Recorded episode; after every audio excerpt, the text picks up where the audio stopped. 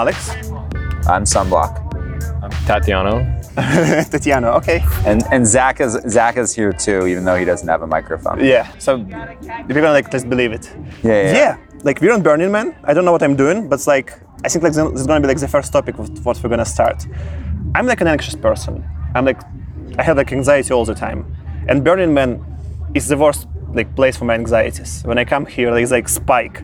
Like Yeah. if like the usual level is like two, Burning Man is like 11 out of 10, and that's kind of not like destroys an experience, but makes it harder for me in the mm. sense like I come to party and to relax, and it's kind of like a very nice place in a sense like very welcoming and super super like cool one. But then I have like spike in my anxiety. I'm like, what am I doing wrong? Like, why mm. why is it? Mm-hmm. But like, I don't know. Like- let's talk about anxieties. Sure, yeah, absolutely. um, so,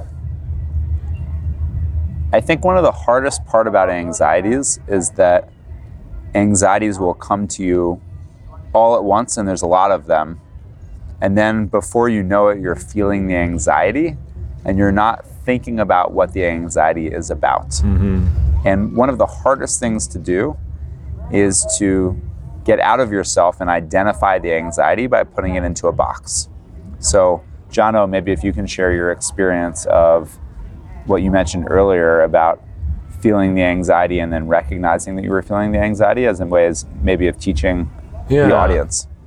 So I was imagining a specific thing that causes me anxiety, which is to say, um, my fear of not making the right decision.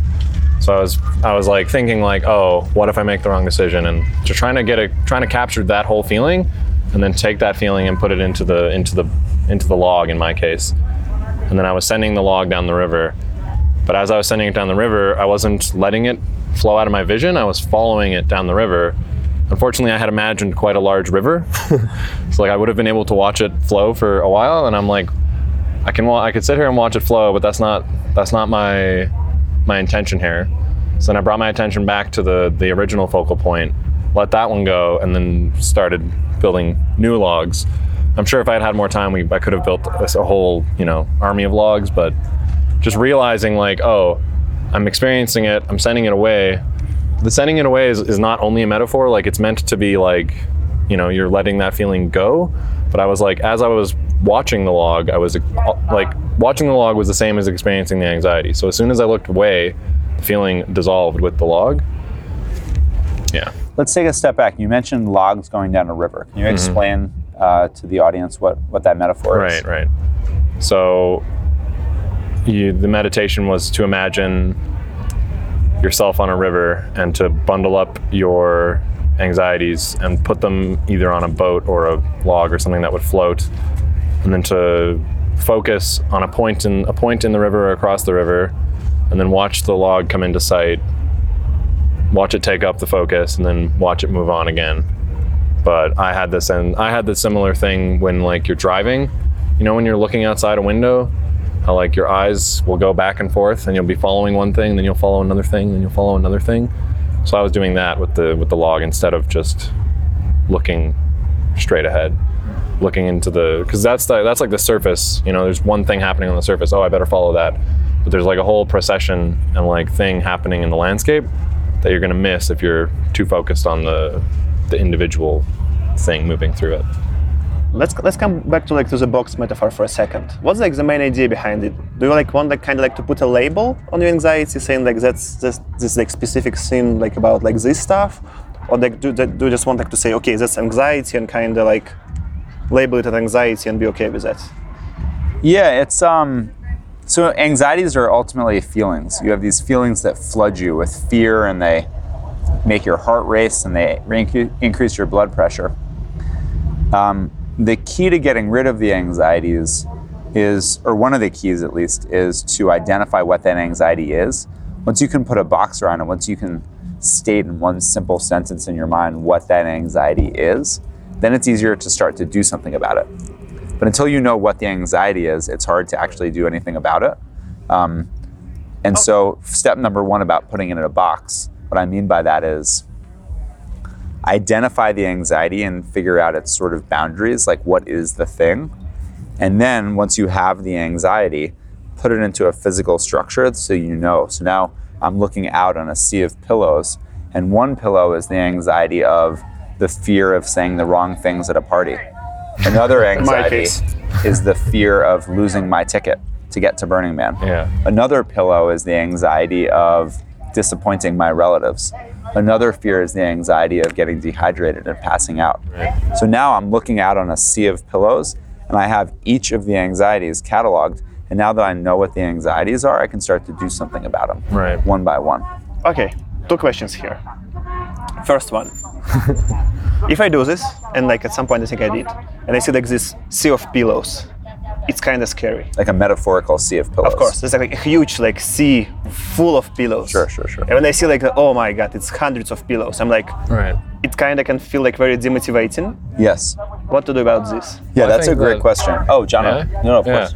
I think it's like an important part about identifying them is that like once you once you they're identified, you can work on them. Like you can look at the sea of pillows and get overwhelmed, right?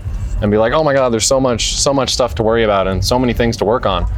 Like just pick a pillow and and like figure it out and work on it. Sit with it, get to know it. Hopefully, you know, break it down. You know, and then like obviously, you know, the more pillows there are, the harder the work is. But if you don't take the time to at least like figure out what they are, you'll never be able to start the work of even like sorting them out and working on them.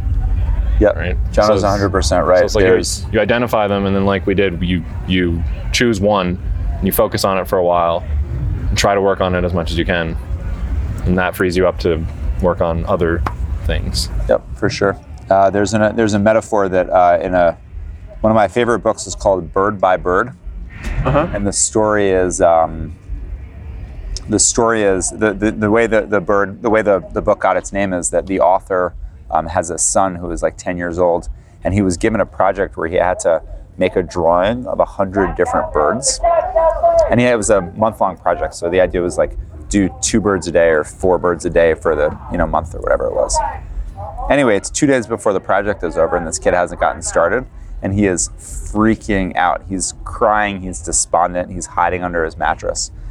Mom pulls him out and is like, Listen, by crying and by being upset, you know what you're doing? Not fixing your problem. But do you know what you should do? Go bird by bird, just like what Jono said. Bird by bird, and eventually it'll get done. So, yeah, you're looking at a sea of pillows, but just go pillow by pillow, anxiety by by anxiety. And I think guest lecturer, guest star lecturer, Zach would like to add something. Like feature featuring Zach like in the titles. Yeah, yeah, w- this is a session about Zach, even though he's not here. Now he's here. Now he's here. one thing that I was going to say was, you know, these um, anxieties that we have, they might just be thoughts, but the same uh, principle goes to uh, physical things in our lives. So just like setting up camp, you know, if we look at all the things that we need to do individually, they're going to be a bit overwhelming trying to get all of camp set up in time. But if you break it down and you just focus on each task individually, um, it can reduce our anxiety and make it much easier to get started and to finish it. So the same thing goes with our anxieties. If we break it down and we put them in these boxes, we're going to be able to work on them individually much easier than trying to look at them as as a whole and to be overwhelmed with them. Well said. cool, that makes sense. Second problem with that for me personally. Tell me. okay, like uh, when like I'm, for example, sitting right right now with you, and I'm like feeling nice, we meditated, I'm like calm, blah blah blah. It's easy to label something to work on this, but then like there is this point when anxiety like really kicks in, and at this point like I feel overwhelmed, and so much harder to be like rational about this. Yeah, that's like this pillow. Let's do something about this. Yeah. And also so much harder to even start working on this. Like right Yeah. now I have like the determination, Yeah. like to do something about this. But when like actually, for example, I don't know, like sometimes my like anxiety kicks on on Friday, Friday after like Yeah, work. yeah. I come back home and I'm like anxious, and I'm like I need to do something about this. I need to do something about this, but I don't have like Yeah. power, like the energy of to do course. this. And it's kind of like can get also like very frustrating. Yeah, that's a that's a very common situation, um, and there's a sort of joke about that actually. Like imagine like somebody's yelling and they're very upset about something, and then somebody tells them to calm down. There's this statistic that like the percentage of time that telling somebody to calm down achieves its intended goal is zero. Yeah, zero percent of the time you tell someone to calm down, they never get calm. However, if instead of telling somebody to calm down, you tell them to breathe deeply, naturally what will happen is you will start to calm down. So, what we've been talking about are techniques once you're already in a calm place to get rid of your anxieties. But to get to a somewhat calmer place, what you probably the best thing to do, or one of the best things to do, and maybe it won't work for you, but certainly it works for me, is to breathe slowly and deeply. Take five seconds in, five seconds out, and then six seconds in, six seconds out, and eventually get to 14 seconds in, 14 seconds out. If you're doing 14 seconds in, 14 seconds out for a couple of minutes, I can almost guarantee that your body and mind will start to calm down to the point that you can actually start to try to do the next level work. That makes sense. Like one of my problem is like I'm I'm an overachiever. So like usually when I like try to meditate on this like Friday night, it's like it needs to be like half an hour, and I don't have like an energy for half an hour. But like doing it like, just a couple of minutes sounds Yeah. so much like more reasonable. Right. Uh, even even like not setting yourself like a strict time limit right? Like just being like okay i'm feeling this thing. I need to i need to like take some breaths and meditate. And just allowing yourself to meditate as long as you feel is useful right? Like when you feel like it's it's good and you're calm like then you can step out of it instead of being like oh i need to meditate for 30 minutes because once you set that like rigid thing then it's like oh now i'm anxious about like not achieving the goal of doing 30 minutes or like oh i, I sat for 30 minutes but i was only really meditating for like 20 minutes and oh why was i so inefficient with my time and Yep, you very true, very true. whereas if you just like i'm going to sit down and relax there's no expectation there like, if you if you end up feeling relaxed you've achieved your your goal right it's, that's fair. That's fair. Uh, like let's let's make like like short detour here, uh, and that's like I think more like a question for you, Sunblock. Like I think like that's like which which burn is that for you? Like how many times? Sixth burn. Six burn. Okay, so you have like experience, and uh, like for you personally, like what happens with your anxieties at the burn? Like and like what what did the years did to you? Did like burn like help you to conquer them, or like did it like was like the like great whatever? Like how how was how was like your relation with of the burn, and especially like of six burns in a row, whatever. Yeah. With like with this stuff. You know, it's funny. I um I really love Burning Man, and I love it deeply uh, in a way that it's it's in a sense like one of my favorite favorite times of the year, favorite things to do, favorite one of my favorite things I've ever done. And I love so many aspects of it that I actually almost naturally feel calmer here than almost any other place in the world. Um, I don't have to do anything to get rid of the anxiety. Generally, I have a lot of anxiety in the other 51 weeks of the year. And when I'm here, I like sleep better than I ever did. I sleep on like nothing. I don't even have like a like a foam mattress pad. I literally like sleep on the ground. And yet I sleep better here than anywhere else. And there's like these crazy people playing extremely loud like rock music right next to my tent. I still sleep great. So I don't know how to answer your question. I guess when you they say like welcome home, this is a thing people often say here.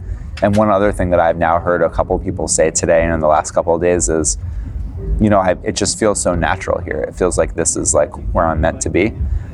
I don't know if I can say it's where I'm meant to be, but I certainly know that this is absolutely one of my favorite places to be, and therefore I don't feel a lot of anxiety here. I feel very comfortable and safe here.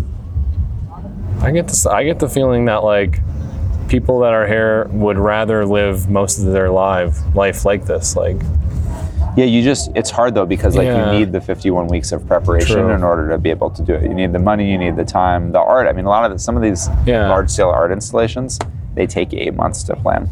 I, yeah, I mean that that stuff's all obviously like you know you couldn't you couldn't like you can't be living in a festival or like you know partying for your whole life. But like I just mean like the way people are dressing up for each other and like the way people are giving to one another. It's like of course we would rather be like that open to new experiences all the time. Yeah.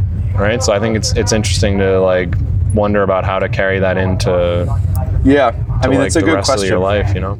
I think some people here talk about uh, they talk about like the joy economy, Um, the way I've heard people describe it is if in the, you know, what they call out here the default world, if in the default world, it's a money based economy. Mm-hmm. And so everything you do is transactional. I will give you money in exchange for this service. Here, everything is about, or a lot of the things are about joy. So I'm going to do a thing that brings the most delight or the most joy to somebody. So I'm going to create this space so that somebody else can lead a meditation session and give a lot of happiness to somebody else. Yeah. Or I am going to attend the meditation session. I'm going to go and have a cup of tea and bring joy to the person who trucked over 50 pounds of tea. So it's it's a it's sort of it's an indirect transaction, but it's essentially joy and delight. Um, and in a sense, you know, if, if you if I said, hey, could I could I bring that out into the you know into the world? I'd love to be able to do Yeah. that. Um, let's go around. Let's start with Zach. You want to start with last thoughts? Um, last thoughts. Thank you guys for doing this. It was very nice to be a part of it and to listen. Um, no, I don't really have too much to say. Sorry. This fair? Yeah, I'll say something and then we'll finish with Jono. Um, yeah, I just want to say thank you guys so much for coming. Um, uh, immediacy is one of the most important principles, so maybe take that out with you to the world, um, and especially for the rest of the burn. As things come up, say yes. Sure. Uh, yeah, I just say like thanks for existing, guys. It was really nice to meet you all. Uh, shout outs to Sunblock for the great advice in the meditation session, and I uh, hope you guys enjoy the rest of your burn. Um, yeah, sums it up. Thank you. Thank you for joining, guys. You're awesome. Yeah.